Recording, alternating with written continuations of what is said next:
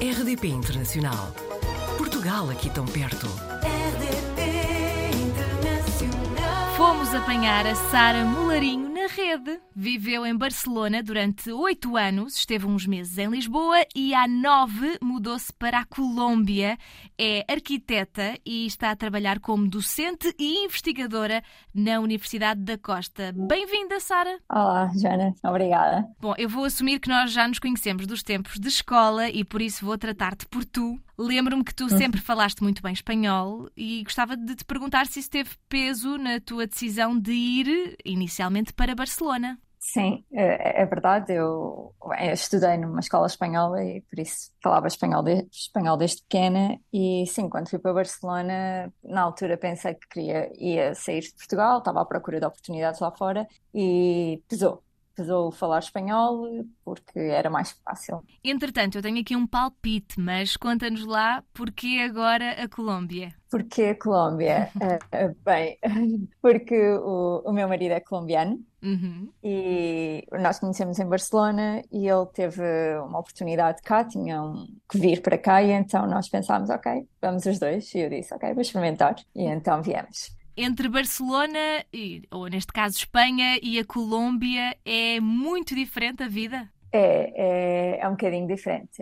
Eh, Barcelona é, é uma vida mais parecida à, à nossa, de, de Portugal, de Lisboa, portanto é a Europa, aqui é um bocadinho, é, é tudo diferente, não é? Desde o clima até à, à forma de viver. Contaste-nos que, além do calor, há- é um- a cidade onde vives tem grandes construções, zonas residenciais, mas ainda assim tudo muito em contacto com a natureza. Que história é essa de sair de casa e veres uma iguana? Sim, é, é é uma das coisas que tem a Colômbia, que há uma biodiversidade imensa, a natureza por todo o lado, mesmo em cidades que nós eh, imaginamos, né? São cidades com uma densidade de construção, existem edifício, muitos edifícios, também muitas zonas de casas, mas a zona, há, há natureza por todo o lado. Portanto, a pessoa vai, eu saio de casa e na porta da minha casa eu tenho uma iguana, ou, por exemplo, eh, da minha casa vejo árvores de mango, de manga, já estava a mostrar com o espanhol. Ou, por exemplo, também há abacate por todo o lado, é uma outra das coisas. E, e na rua, portanto, no meio da cidade, a pessoa encontra estas frutas e as pessoas andam a apanhar também, por exemplo, à, à, à espera do autocarro e vês alguém em cima de uma árvore porque está a apanhar uma fruta. É uma, uma realidade diferente. Falaste-nos da vida que se sente na cidade, da, da diversidade, da música e da gastronomia. Como é que é a comida na Colômbia? A comida, olha, realmente há uma diferença, porque aqui há, eu acho que eles cozinham bastante fritos, portanto há muitos fritos na rua, Uhum. há até banquinhas de fritos na rua, ah, há arepas, que é uma massa de, de milho que eles fazem, que depois recheiam com queijo ou com carne ou com muitas espécies, ou com diferentes, com abacate também. Portanto, há assim muita comida que eles cá chamam comida rápida, que em vez de, como nós temos os cachorros, eles têm fritos por todo lado. Há bolas de queijo, eh, dedinhos de queijo, portanto é tudo frito com essas. E depois há, por exemplo, uma das coisas que eu adoro cá é o mote de queijo, que é uma sopa quente, mas de queijo. Ou sopas de peixe, porque há muito. Como eu vivo numa cidade da costa, portanto há uma ligação também muito próxima com o mar. E, portanto, há peixe, mas é sempre frito, peixe frito ou coisas fritas, arroz de coco, banana frita, portanto, é diferente. Contaste-nos É que, que, sendo um país em desenvolvimento, apesar deste- dessa vida toda que nos falas, é um país com muita pobreza. Sentes muito eh, e achas que há muita desigualdade? Faz-te confusão?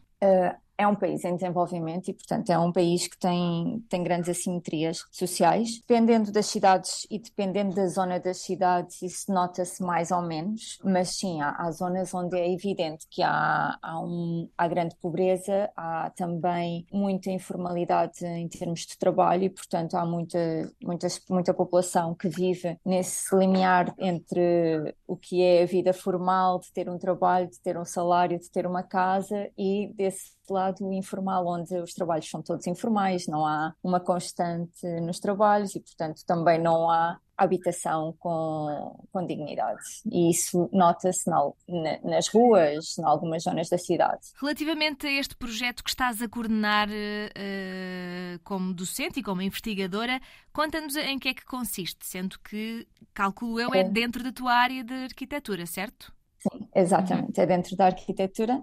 Eu estou vinculada à Universidade da Costa, que é uma universidade em Barranquilla, e eh, como docente e como coordenadora da área de conhecimento de projeto. Dentro de, da arquitetura há sempre uh, várias áreas, a área mais ligada à construção e tecnologia, a área mais ligada à história e à teoria, à representação, e depois a área de projeto, que é normalmente as de uh, workshops, talheres, oficinas, dependendo do país, chama-se de forma diferente, e é onde desenvolvem os projetos de arquitetura. E, portanto, eu aqui estou a coordenar essa área. É um bocadinho diferente também projetar aqui do que projetar uh, uh, em Portugal ou em Espanha, onde há, um, há uma arquitetura muito consolidada nós, em, em, Portugal e em Espanha, temos contacto com a arquitetura quase no nosso dia a dia, e aqui chegar a uma população que não tem esse contacto, mas tem um contacto com a natureza e uma sensibilidade ao meio natural muito grande, porque dependem muito desta, das estações, dependem muito da natureza, e portanto também é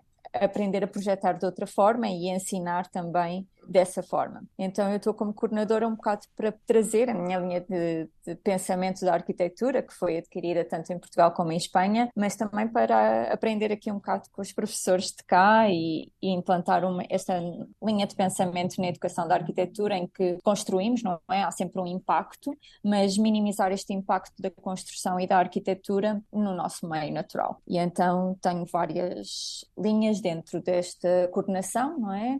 De professores professores, são, são mais ou menos 17 professores que estou a coordenar, cada um tem uma, uma sublinha de investigação dentro deste, desta área de conhecimento de projeto. E depois tenho um projeto de investigação em Aracataca, que estou a começar agora com outros dois professores uh, daqui. Aracataca é uma, uma aldeia que é aqui próxima da cidade onde eu estou a viver e é uma aldeia que se desenvolveu muito à volta da banana, porque é uma zona de planta, foi uma zona de plantação de banana e é uma aldeia que teve muita, muita influência porque o Gabriel Garcia Marques nasceu nessa aldeia, escreveu sobre, sobre esta aldeia no, 100, no, no seu livro dos 100 anos de solidão, uhum. mas é uma aldeia que está parada no tempo. E então temos um projeto nessa aldeia e estamos a tentar requalificar e ver como se pode requalificar a partir desta literatura e de todo o imaginário do Gabriel Garcia Marques, mas com requalificar a, parte urbana e a arquitetura desta, desta aldeia. Já percebemos que temos que tens muita coisa nas tuas mãos.